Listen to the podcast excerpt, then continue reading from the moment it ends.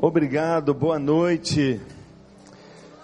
É um prazer estar aqui com vocês, é um prazer estar na Igreja do Recreio, com o pastor Wander, sua equipe, tão amigos que a gente admira tanto. Que prazer estar nesta igreja que é tão bem falada em todo o Brasil, que nos inspira tanto. Que bom e que privilégio estar com Josué acompanhar aqui na abertura do Summit neste ano. Tem sido para nós um privilégio participar do Summit, tem sido talvez, com certeza, talvez não com certeza, a maior ferramenta de capacitação, de preparação, treinamento de líderes na nossa igreja e nós damos muito graças a Deus ao Summit. E nesse momento em que o Summit está passando por uma transição, que alegria poder estar aqui, poder honrar essa escola, essa iniciativa, poder honrar a visão do pastor Bill Hybels, o legado que ele tem deixado para nós. Eu posso dizer, não é, que desde que começamos a, a aprender e a participar do Summit, nunca mais a gente deixou de crescer, deixou de ver diferente, de ser desafiado. Então eu dou graças a Deus e quero honrar a visão e o ministério do pastor Bill Hybels e o Summit, não é, no Brasil. Que coisa linda! Eu fico muito, muito feliz e honrado de estar aqui. Perceba a inteligência deles também de me escolherem, porque quando a gente faz um evento assim, a gente planeja ao final um ápice, não é? Aquele momento maravilhoso. E para ter um ápice, você tem que começar lá embaixo. Então eles fizeram muito bem, eles estão garantindo que o evento vai crescer a partir de amanhã. Então, nesse pré-summit, graças a Deus, eu estou participando aqui relaxado e tranquilo, porque eu sei que eu estou lá embaixo para vocês poderem, nessa sexta e nesse sábado, terem dois dias inesquecíveis. Graças a Deus. Eu queria pedir a você que abrisse a sua Bíblia para lermos o texto que nós vamos não é, trabalhar nesta noite. Hoje eu estou mais livre porque é um culto, é uma abertura, é um momento, uma oportunidade de compartilhar um pouco da nossa experiência. E eu quero sim, através através desse texto e dessa palavra, não só compartilhar algumas crenças muito fortes e alguma coisa que eu entendo como mais fundamental para alguém ser aquele líder que influencia e que transforma, mas também eu quero homenagear, não é, o pastor Bill Hybels, toda a sua visão, o argumento que eu vou usar aqui, há muitos anos atrás eu ouvi dele, e isso tem sido para mim um norte, tem sido para mim uma referência, e tem sido o princípio mais básico pelo qual nós temos levantado milhares de líderes. Nós levantamos e liberamos para ministrar milhares de líderes no Brasil. E é a partir desta visão, deste entendimento, que nós escolhemos, preparamos e capacitamos líderes para fazerem a diferença. Por favor, abra comigo no livro de Lucas, o Evangelho segundo Lucas, no capítulo 5, e nós vamos ler do verso 1 em diante. Por gentileza, abra seu smartphone, sua Bíblia, ou então o seu coração, seu ouvido, e ouça essa história fantástica, impressionante, cheia de princípios para nós de liderança. Assim diz, palavra de Deus para mim, palavra de Deus para você. Certo dia, Jesus estava perto do lago de Genezaré, ou mar da Galileia, e uma multidão comprimia de todos os lados para ouvir a palavra de Deus. Viu à beira do lago dois barcos, deixados ali pelos pescadores que estavam lavando as suas redes. Entrou num dos barcos, o que pertencia a Simão, Pedro, e pediu-lhe que o afastasse um pouco da praia. Então sentou-se e do barco ensinava o povo. Tendo acabado de falar, disse a Simão: Vá para onde as águas são mais fundas e a todos lancem as redes para a pesca. Simão respondeu: Mestre, esforçamo-nos a noite inteira e não pegamos nada, mas porque és tu quem está dizendo, vou lançar as redes. Quando o fizeram, Pegaram tal quantidade de peixes que as redes começaram a rasgar-se. Então fizeram sinal aos seus companheiros no outro barco para que viessem ajudá-los. E eles vieram e encheram ambos os barcos a ponto de começarem a afundar. Quando Simão Pedro viu isso, prostrou-se aos pés de Jesus e disse: Afaste-te de mim, Senhor, porque eu sou um homem pecador pois ele e todos seus companheiros estavam perplexos com a pesca que haviam feito, como também Tiago e João, os filhos de Zebedeu, sócios de Simão. Jesus disse a Simão: Não tenha medo, de agora em diante você será pescador de homens. E eles arrastaram seus barcos para a praia, deixaram tudo e o seguiram. Feche os seus olhos um minuto só. E faça a oração mais importante nesta hora. Diga assim para Deus e para o Espírito Santo: Deus, fale ao meu coração. Fale ao meu coração, Deus. Eu quero ouvir a Sua voz. Fale ao meu coração em nome de Jesus. Amém.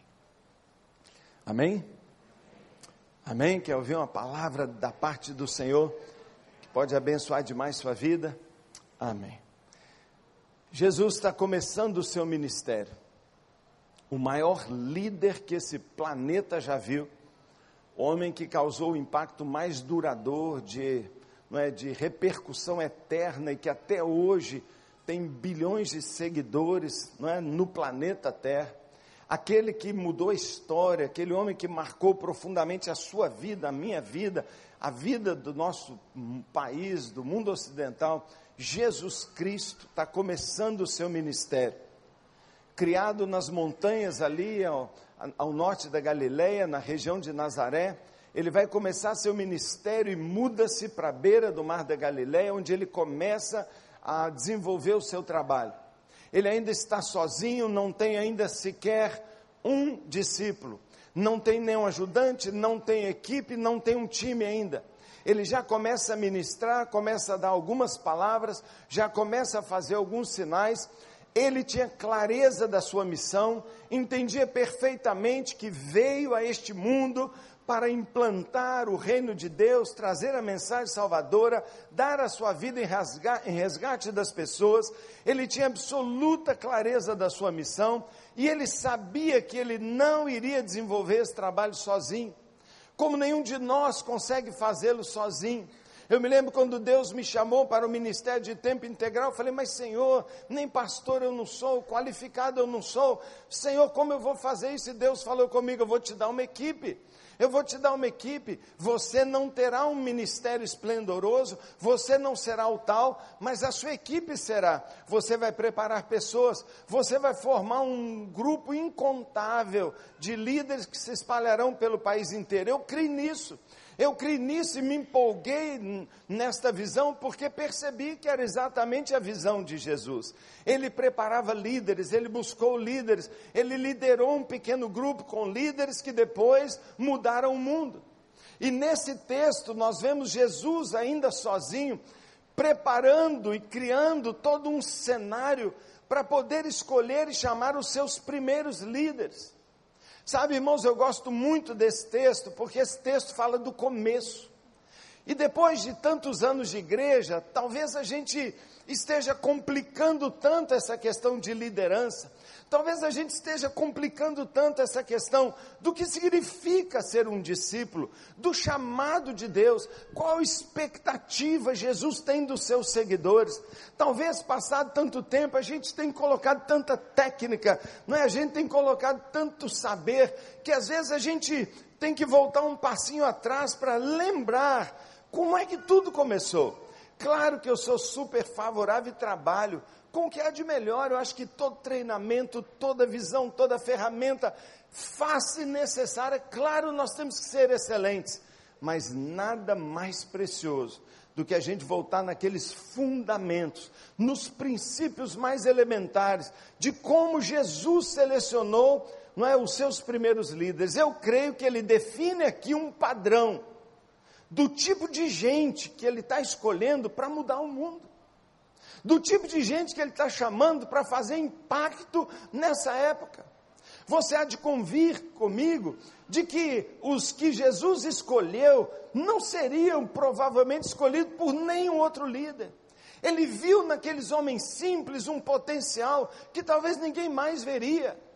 E você há de concordar comigo que aqueles homens simples causaram um impacto que a Bíblia mesmo diz virou o mundo de cabeça para baixo. Por quê? O que que Jesus viu? O que que Jesus buscava? O que que Jesus ainda busca? O que que ele quer ver naquelas pessoas que querem fazer diferença? O que ele quer ver naqueles que dizem sou seguidor de Cristo e entendo que eu tenho liderança, eu quero influenciar.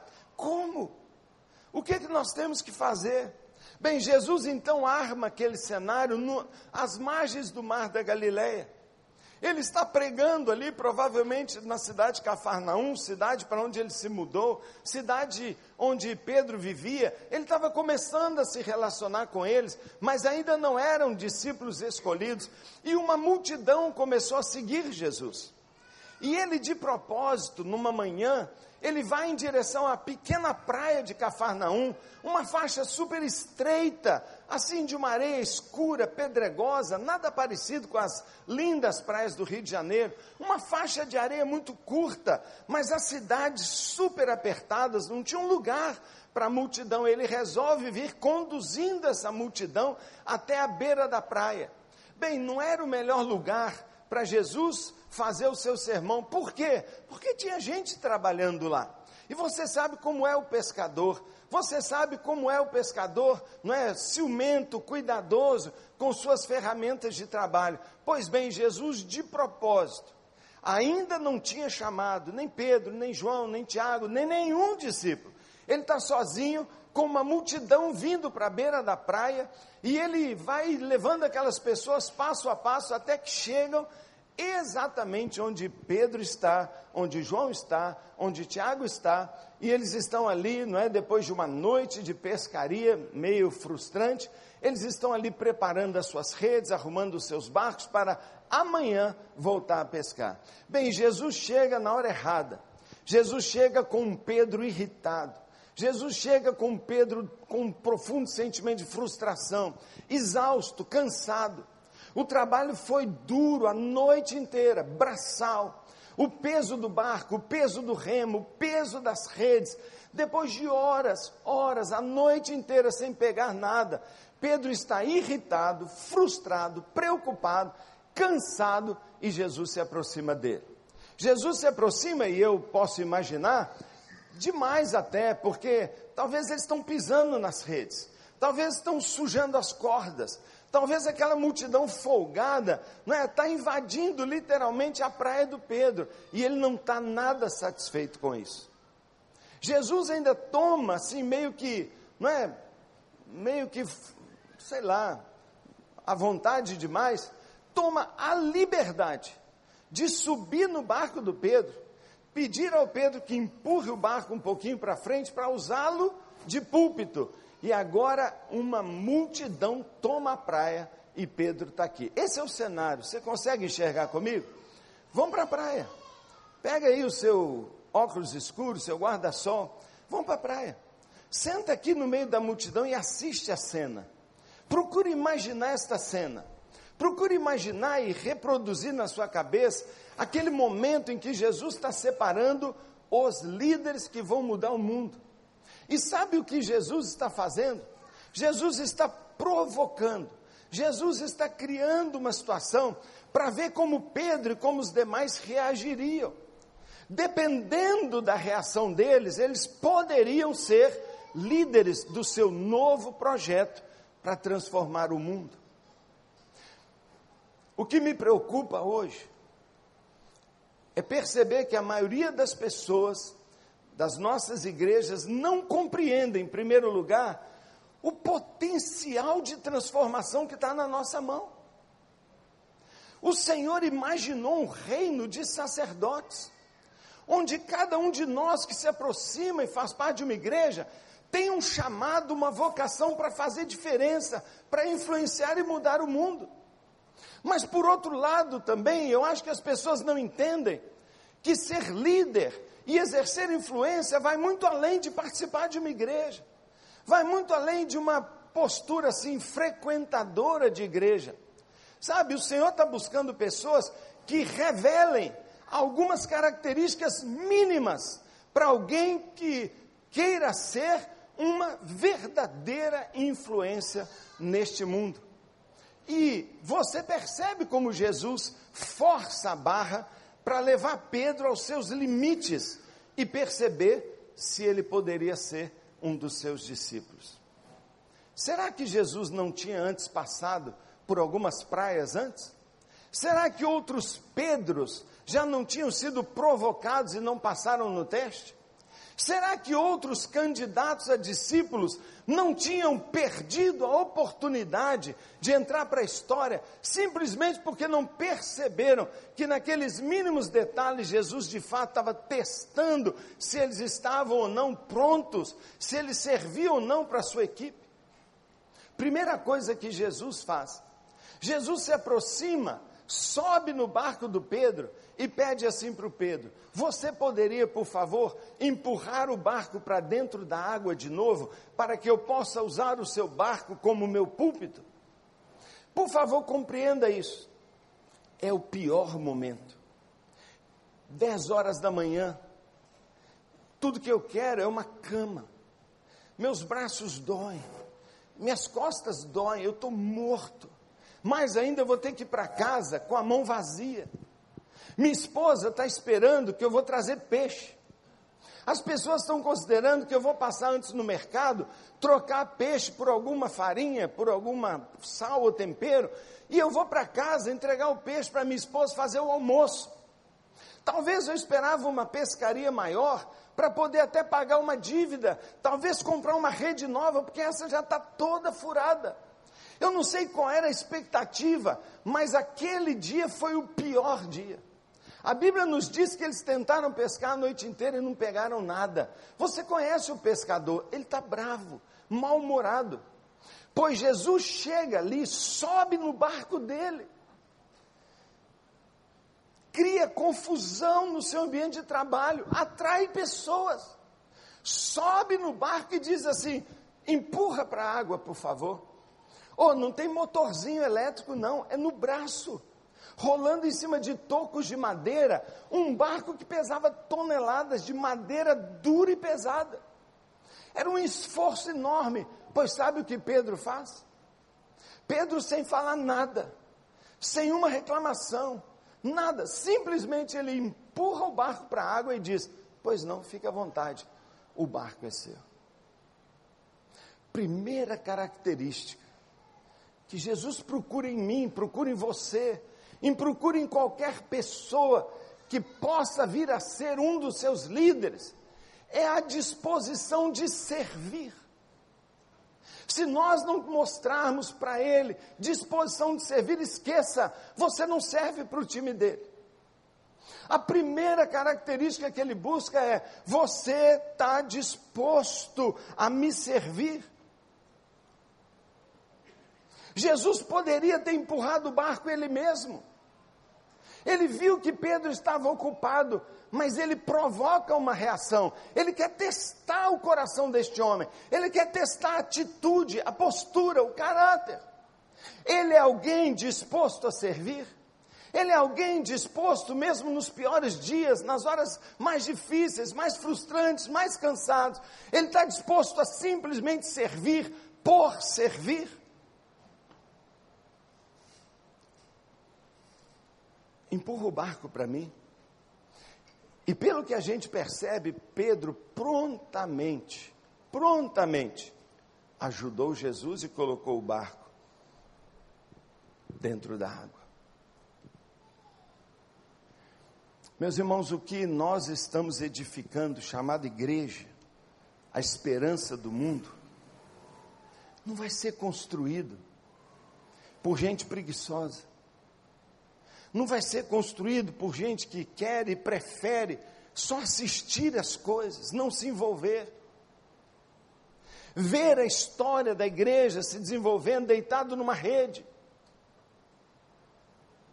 Pedro foi escolhido porque ele era alguém disposto a servir, disposto a agir, disposto a trabalhar, disposto a separar 40 horas por semana, 4 horas por semana ou 40 minutos por semana, mas alguém disposto a trabalhar. Por quê? Porque o reino de Deus é um reino de servos.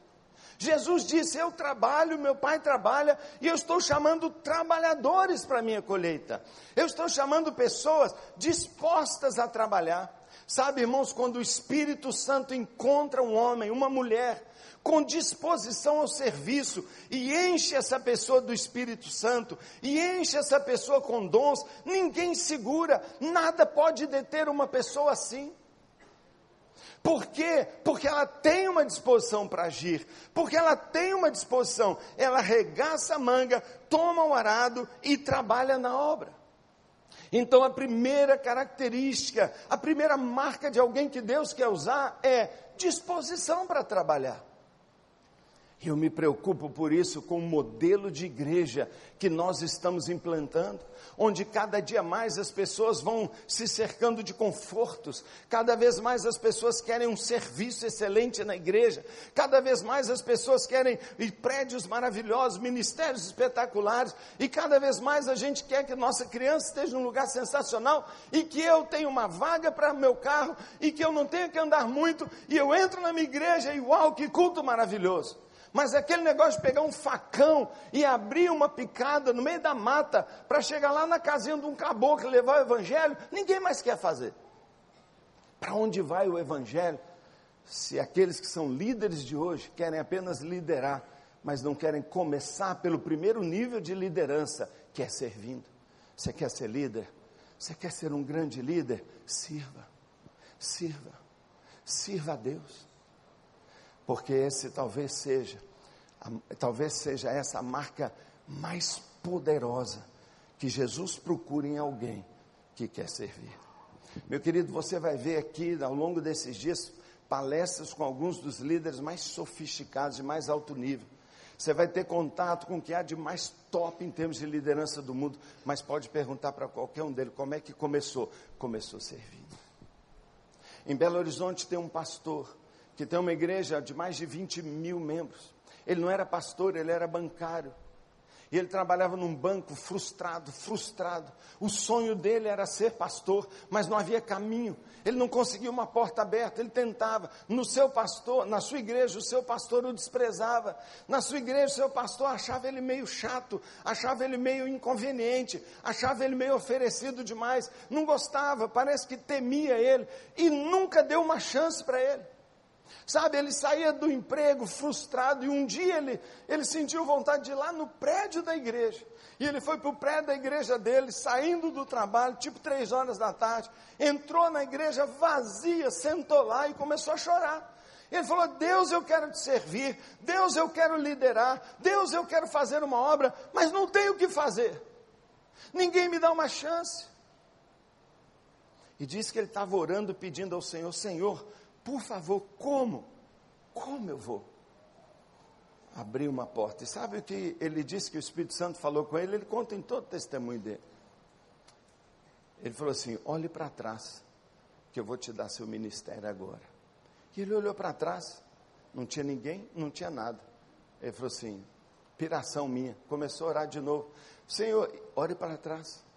E quando ele olhou para trás, ele falou assim: Eu não estou vendo nada. E ele ficou observando a parte de trás. E lá na parte de trás, por cima, todavia, assim, umas janelas basculantes, lá em cima, com um tipo um vitrô, imundo, empoeirado. E ele falou assim, que o Espírito Santo falou com ele assim, você quer participar da minha obra? Olha, ó, pega uma escada, pega um pano e lave essas janelas.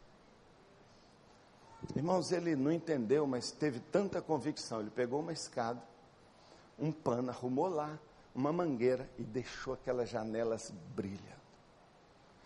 Passou um pouquinho, ele fez de novo. E ele começou na igreja calado, tudo que ele podia fazer. Tudo que ele podia fazer, ele ia fazendo. As tarefas mais simples, as tarefas mais simples. Bem, um ano depois, esse pastor da igreja dele, que não vai com a cara dele, é chamado a uma virada lá, não me lembro bem, mas ao final aquele pastor está saindo e ele vai reunir a liderança da igreja e vai falar assim: olha, vocês vão fazer agora a escolha de um outro pastor, mas se eu fosse vocês, se eu fosse vocês, eu escolheria aquele lá, porque eu nunca vi uma pessoa que serve igual ele. É o pastor Jorge Linhares, pastor da igreja batista Getsemane. Sabe como esse homem virou pastor? Ele virou pastor lavando as janelas da igreja que não gostava dele. Hoje, hoje ele é o pastor da igreja Getsema, uma igreja que tem mais de 200 igrejas no Brasil inteiro e que é uma monstra lá em Belo Horizonte. Ele enche uma igreja só com a pregação dele, mas ele não começou assim, ele começou lavando uma janela. Talvez a gente fique aqui dizendo: eu não tenho oportunidade, eu não entendo qual chamado. Ah, eu queria abrir uma grande obra. Ah, eu queria estar trabalhando com governos, com prisões. Eu quero resolver o problema da fome mundial. Não, começa com uma pessoa. Começa com uma tarefa. Foi assim que Jesus fez. Ele escolheu alguém que poderia servir. Segundo teste, depois que Jesus termina a sua pregação, quando Jesus acaba de pregar, ele chega para Pedro e fala: Obrigado pelo barco. Agora preste atenção, Pedro. Você vai entrar no barco, vai pegar suas redes todas. Você vai botar a sua equipe, os dois barcos. Entra agora. Você vai exatamente naquela posição, 100 metros ali. Ó. Vai lá e joga a rede, que você vai pescar agora. Bem, são 10 horas da manhã, não tem peixe, peixe está todo escondido, não tem peixe. Ele, aliás, já tentou a noite inteira. Ele sabe. Aquele homem é um pescador, o avô dele foi pescador, o pai dele foi pescador. Ele sente o cheiro de peixe, ele sabe ver se tem peixe pelo jeito da água, ele sabe pelo jeito do mar, a cara do mar, ele já sabe. E ele sabia, não faz sentido, não tem peixe. Aliás, ninguém pesca essa hora. Aliás, tem uma multidão aqui me vendo. Se eu já estou frustrado, se eu já passei vergonha, se a minha mulher já está com raiva de mim, aí imagina então eu ir lá, ficar jogando, jogando e pegando pedra, alga, nada mais do que galho, e todo dia minha rede voltar vazia, vai ser um vexame. Então ele diz assim: mestre, está todo mundo vendo, mestre, mas por favor, não tem peixe, mestre. Eu já tentei pegar a noite inteira. Eu já tentei pegar a noite inteira, não tem, mestre. Sabe, querido, não, não faz sentido. E Pedro não concorda com a instrução que ele recebe. Por favor, ele não concorda, ele é contra a ideia. Ele é contra aquela instrução que foi dada para ele. Ele falou: não, mas sabe o que ele fez? Ele jogou o barco lá e foi pegar peixe.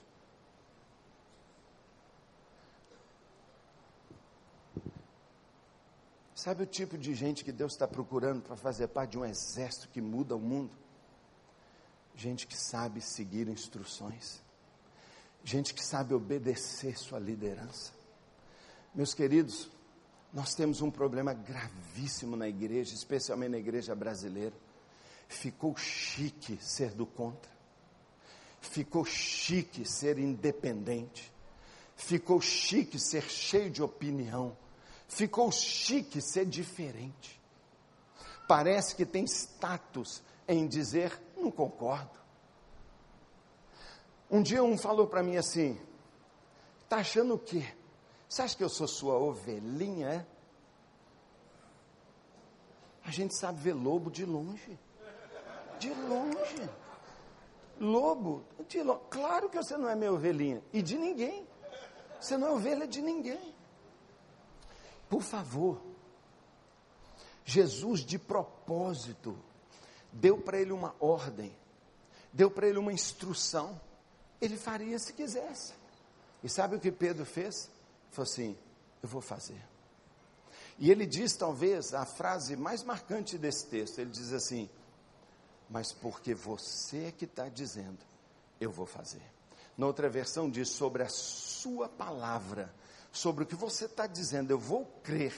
Eu vou crer, como mais tempo adiante, depois, Deus, Jesus fala para ele: desce, anda na água. E ele diz o quê? Porque você está falando, eu vou andar na água. Sabe, nosso reino é sobrenatural. Nosso Deus não é lógico. Os caminhos do Senhor não são os nossos caminhos. Deus tem estratégias absolutamente inovadoras. Deus não precisa do ambiente, Deus não precisa de uma economia, Deus não precisa da nossa moeda, Deus não precisa da nossa estratégia, Ele tem as próprias, Ele precisa de gente que o obedeça, gente que confia nele, gente que siga o seu caminho, gente que não discuta com Ele. Isso pode parecer absolutamente errado, politicamente ridículo, no século 21, onde todo mundo tem o narizinho levantado. Mas ser discípulo de Jesus é diferente. Ser discípulo do Senhor é obedecer. Nós temos a Bíblia. Eu me preocupo com a igreja de hoje, que é feita de pessoas que dizem que creem em Senhor, mas vivem como se não crescem. Dizem que o Senhor é dono da vida deles, mas não praticam isso. O Senhor quer nos usar. E Ele está falando conosco, e sabe o que nós fazemos? Nós descartamos as ideias dele. Eu fico imaginando se outros Pedros que ele tentou encontrar por aí não falaram assim: você é doido? Não, vai embora, sai, sai. Quantas vezes o chamado de Deus bate a nossa porta? Quantas vezes Deus deu para nós uma coisa, uma ação clara e nós simplesmente não lavamos as janelas? Nós simplesmente não aceitamos aquela oportunidade. Tem algo para nós e a gente diz: "Ah, isso eu não gosto. Isso eu não concordo". Ah, eu fico pensando se nossas igrejas se unissem. Ah, eu fico pensando se as igrejas se unissem em cima de uma visão de uma liderança, de um caminho proposto. Se todo mundo fizesse igual, se todo mundo entrasse junto, se todo mundo arregaçasse as mangas, ninguém, ninguém, ninguém de fora, ninguém andando pelo seu próprio caminho, mas todos seguindo uma direção clara que o Senhor nos deu, nós ganharíamos esse país em dias. Nós faríamos uma revolução, mas a nossa independência, o nosso individualismo, e a nossa resistência em seguir orientações faz da gente os piores membros de equipe que existe. Eu trabalho em liderança de igreja há anos. Eu sou pastor há 30 anos.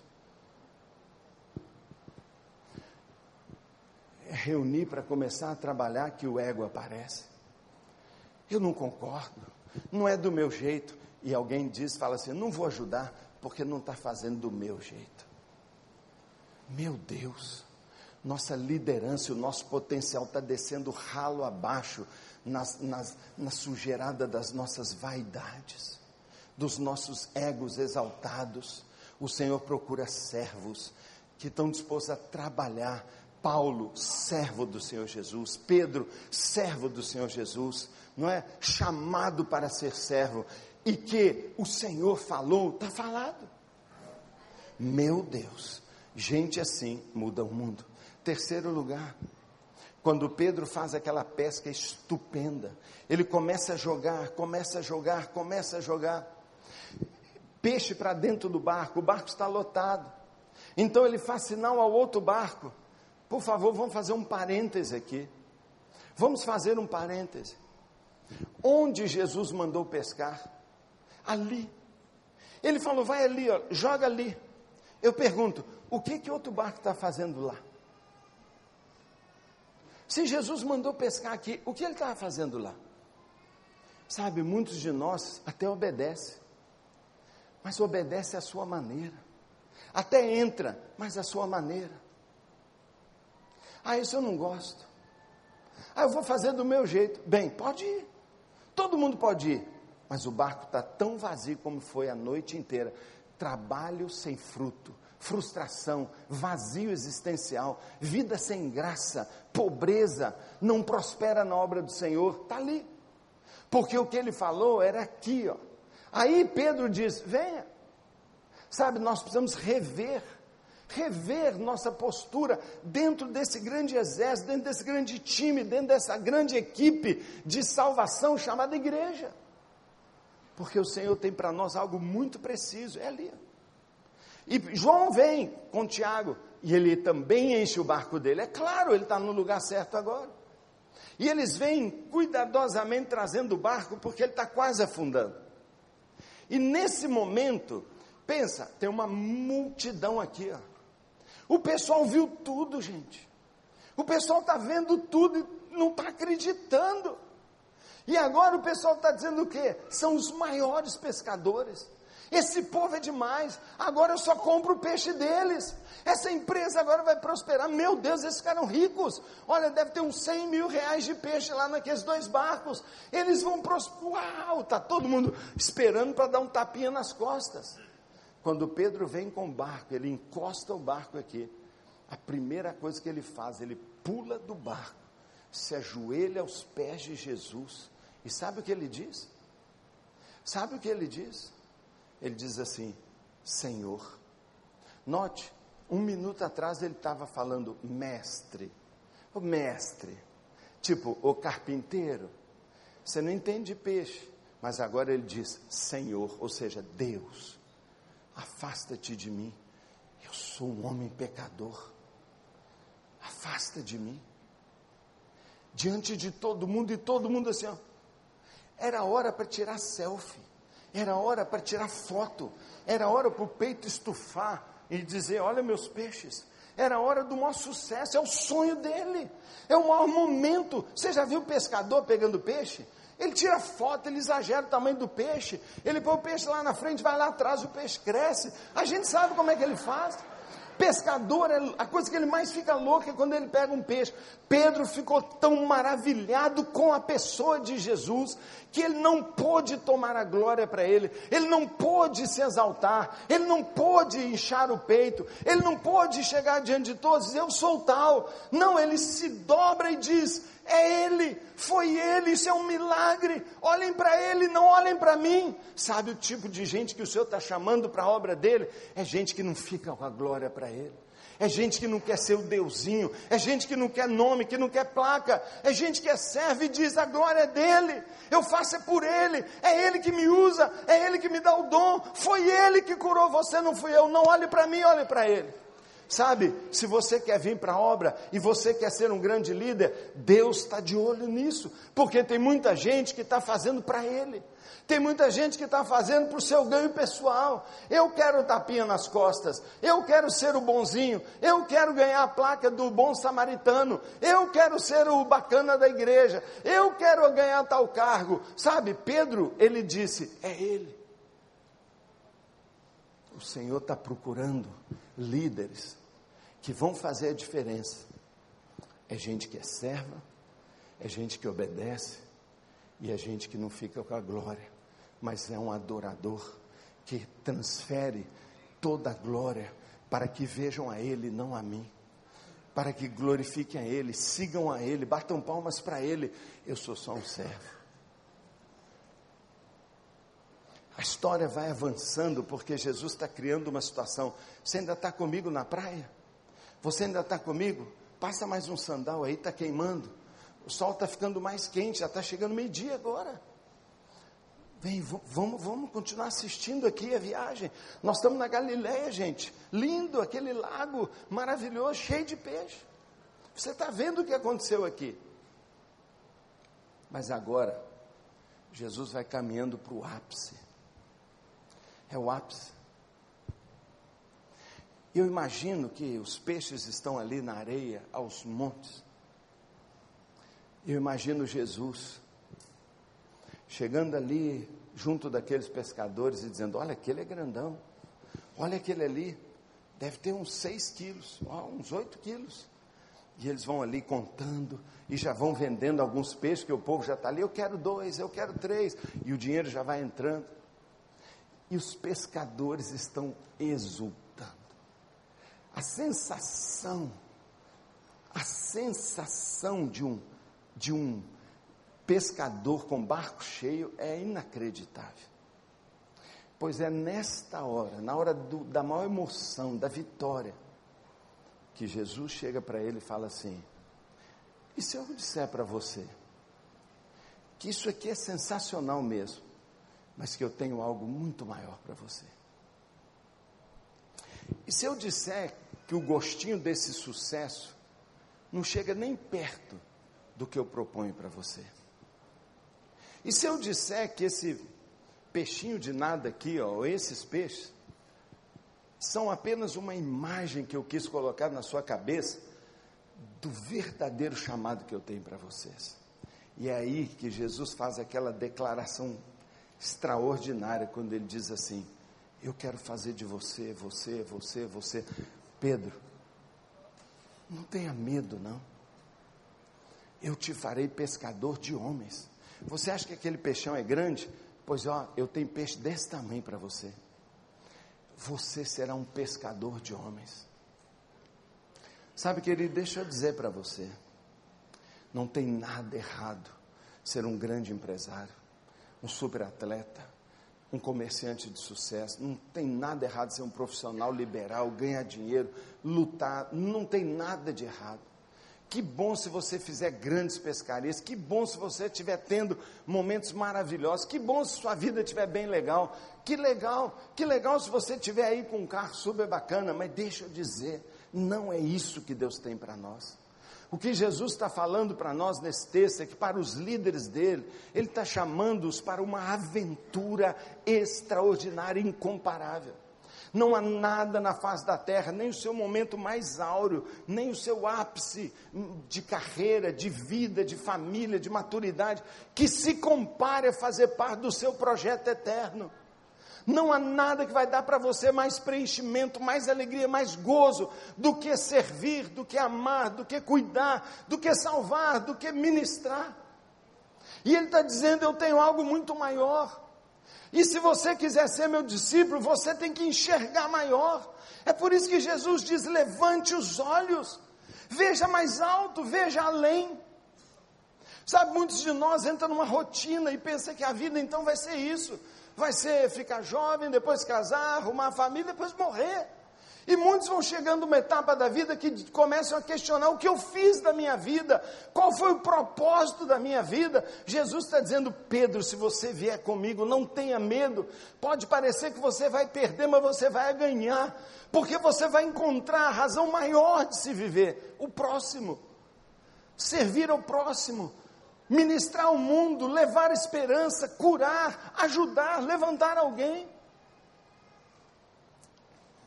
Jesus está procurando pessoas que queiram trabalhar, que vão seguir suas instruções. Gente que faz tudo para a glória dele, mas que é movido pela mais poderosa arma, pela mais poderosa força que mexe uma mulher, um homem à frente, uma visão uma visão extraordinária, poderosa. Uma visão que não importa o que você passe, jamais sairá dos seus olhos. Uma visão que foi Deus que te deu e que você sabe que ela vai ser maturada e vai se transformar em realidade. E a visão de Deus é: você será um pescador de homens. E aí você pensa que nós chegamos ao ápice de tudo, mas não chegamos. Porque a cena não terminou ainda. E agora presta atenção, porque eu vou acabar. Poxa, no momento mais sensacional. Eu acho que eu vou fazer uns 50, 100 mil de peixe aqui. Eu vou pagar minhas dívidas. Eu vou comprar um barco novo. Eu vou trocar rede. Minha empresa vai prosperar. Agora é o auge. Esse cara vem e fala de uma coisa muito maior. Perdeu a graça. Perdeu a graça. Agora, sabe o que Jesus pede a eles? Sabe o que Jesus faz com eles? Nada. Ele não faz apelo. Ele não faz nada. Sabe o que ele faz? Sabe o que Jesus faz? Ele está aqui, ó, vendo todos aqueles peixes. E ele só se afasta e diz assim: É isso aí, gente. Tchau.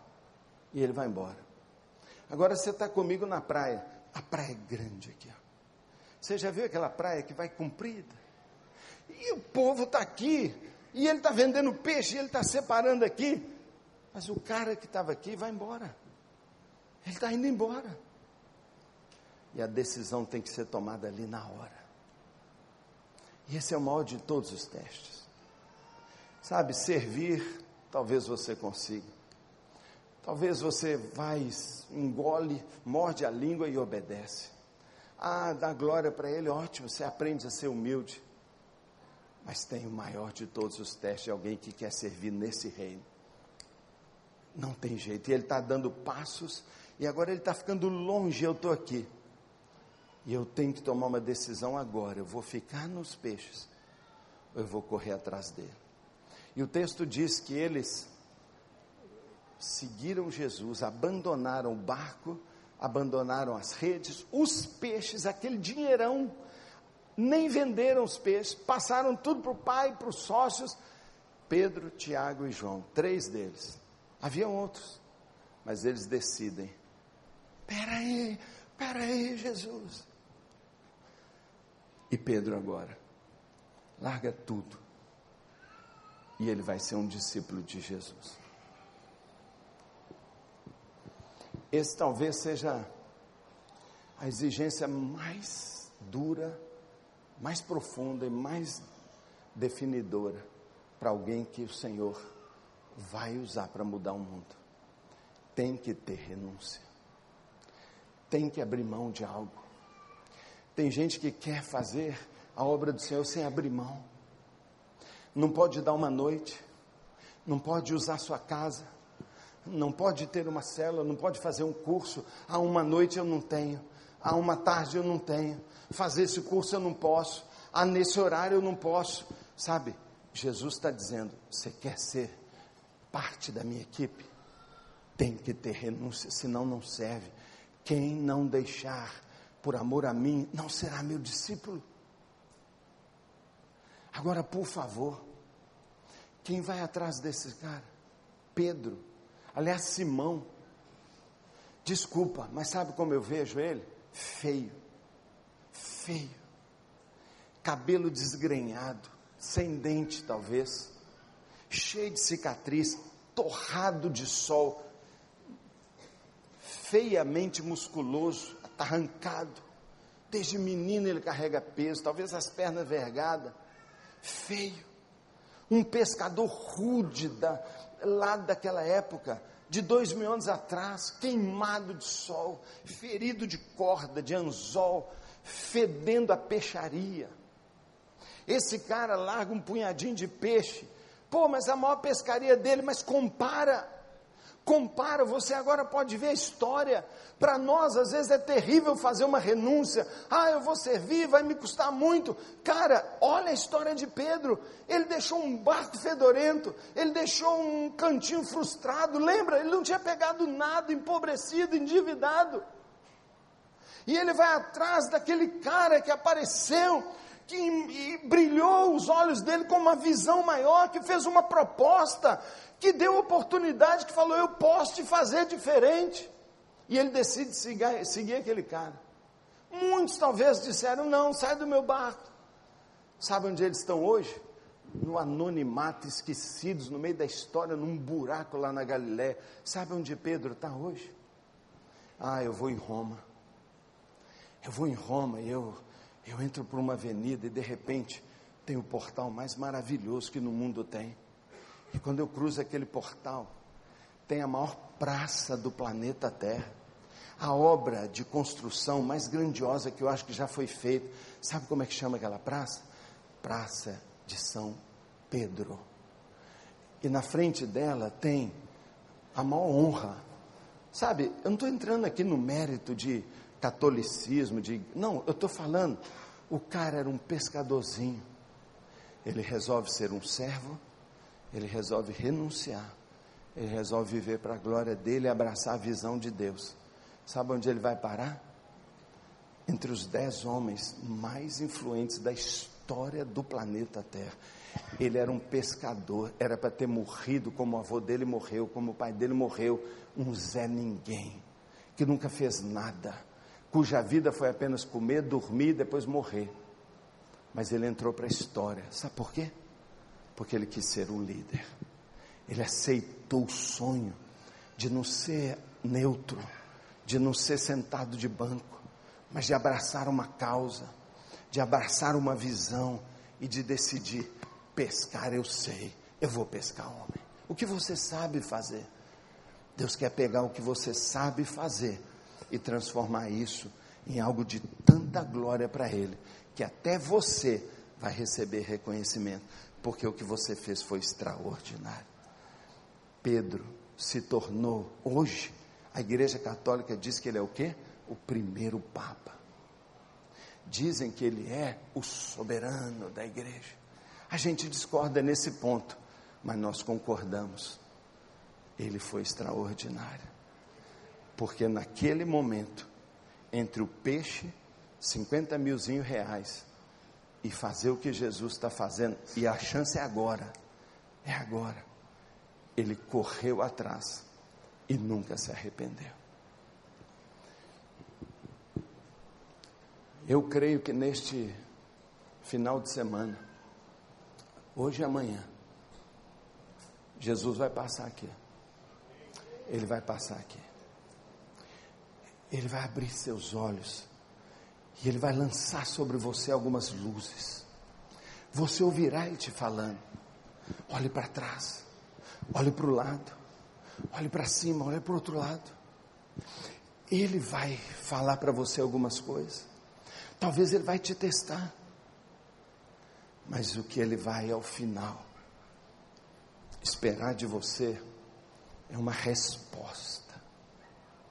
É uma resposta. Sabe, ele não quer fazer uma visitação. Ele não quer te dar uma experiência um dia e apenas te dar mais peixe.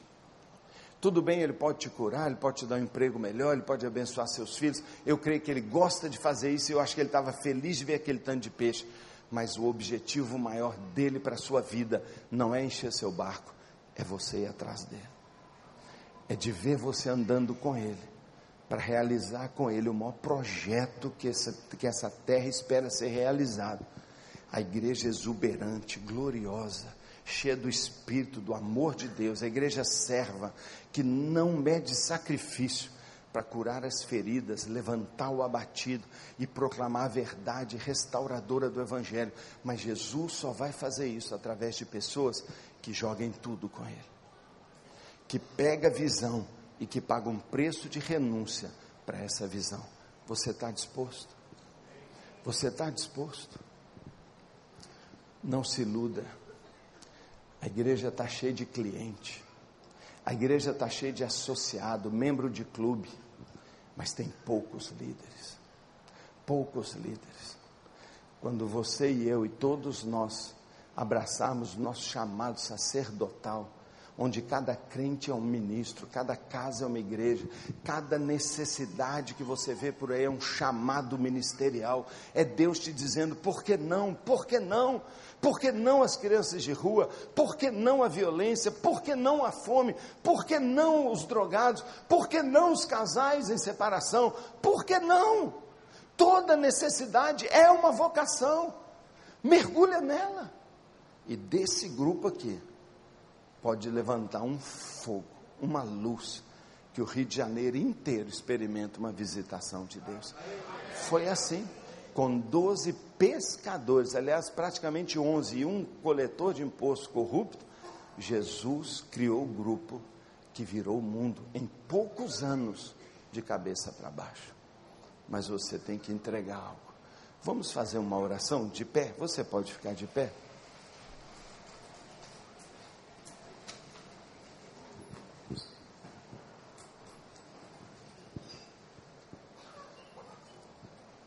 Feche os seus olhos um minutinho.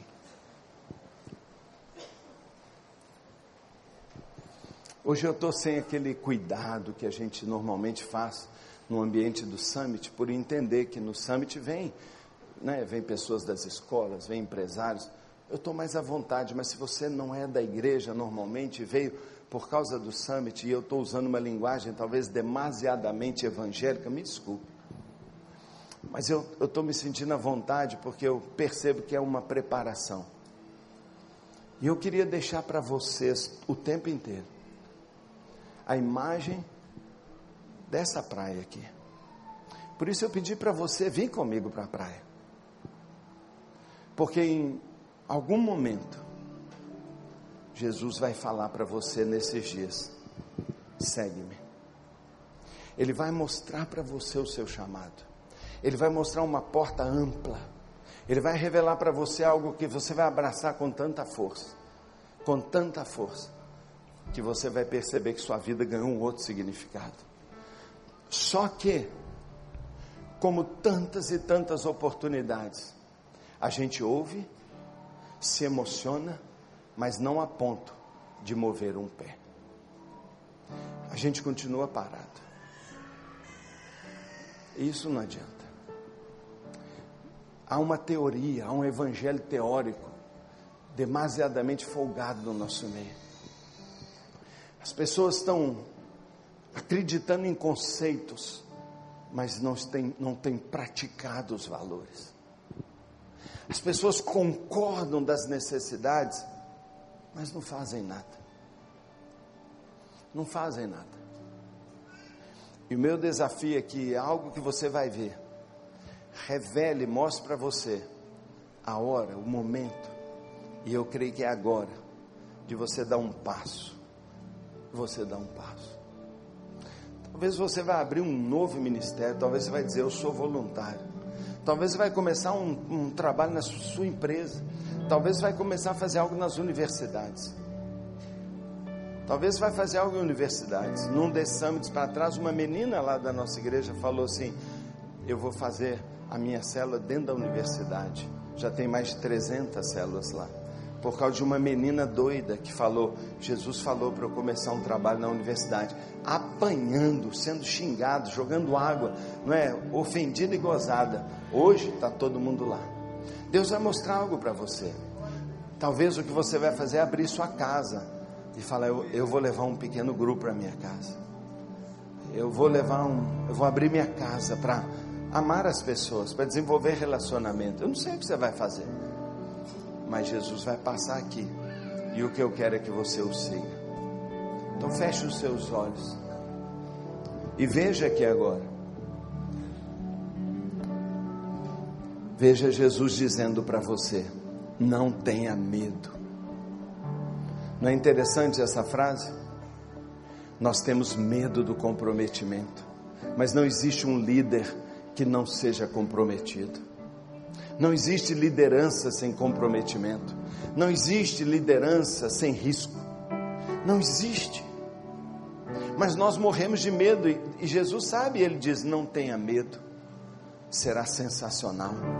Você vai achar a razão da sua vida você vai entrar num nível, numa dimensão de frutos e de produtividade, de razão de vida, como você ainda não viveu. Porque o que Jesus tem para você é uma poderosa aventura. Abra seu coração, prepara o solo, porque Deus vai jogar muitas sementes e no sábado à noite você terá convicção daquilo pelo qual vale a pena você morrer.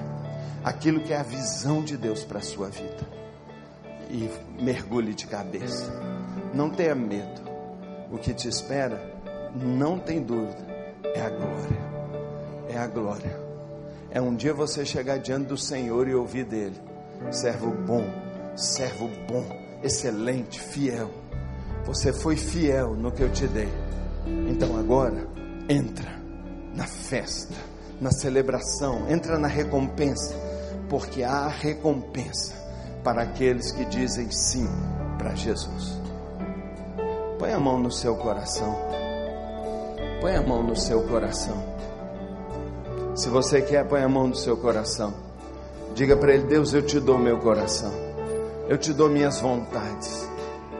Eu te dou meus sonhos. Eu te entrego meus projetos. Eu estou disposto a fazer profundas adaptações. Eu estou disposto a fazer correção de minhas posturas, de minha atitude. Deus, por favor, me ajuda revista-me de um espírito de servo, me quebra meu individualismo, meu espírito de rebeldia. Eu quero obedecer as instruções, não importa de quem venha. Eu quero ser leal minha igreja, meu pastor, minha liderança. Oh Deus, a visão deles, a direção deles é a minha visão. Senhor, eu estou disposto a ouvir a voz do Senhor e os teus comandos e obedecer. Que a minha vida seja para a tua glória. Que o Senhor me revele, Pai, a teu sonho, tua visão para a minha vida e eu te seguirei seja qual for o preço. Seja qual for o preço.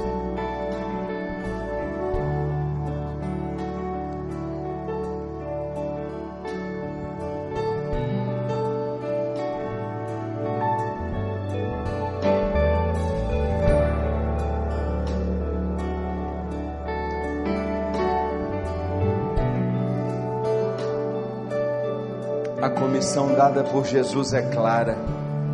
A comissão é clara: ide fazer discípulos. Indo, indo, influencie. Indo, gere pessoas iguais a você. Forme sua equipe. Junte gente com você no seu projeto. A comissão foi dada. A condição também foi determinada. Permaneça em Jerusalém até do alto ser revestido de poder que você saia daqui para um tempo de oração, para uns dias de busca diante do Senhor, porque virá do alto poder, e você terá plena capacitação para ser e fazer tudo que Deus sonhou para você. Que o Senhor Jesus te abençoe. Bom summit para vocês. Agora vocês sabem, vai melhorar. Vai melhorar, porque daqui vai lá para cima. Deus te abençoe.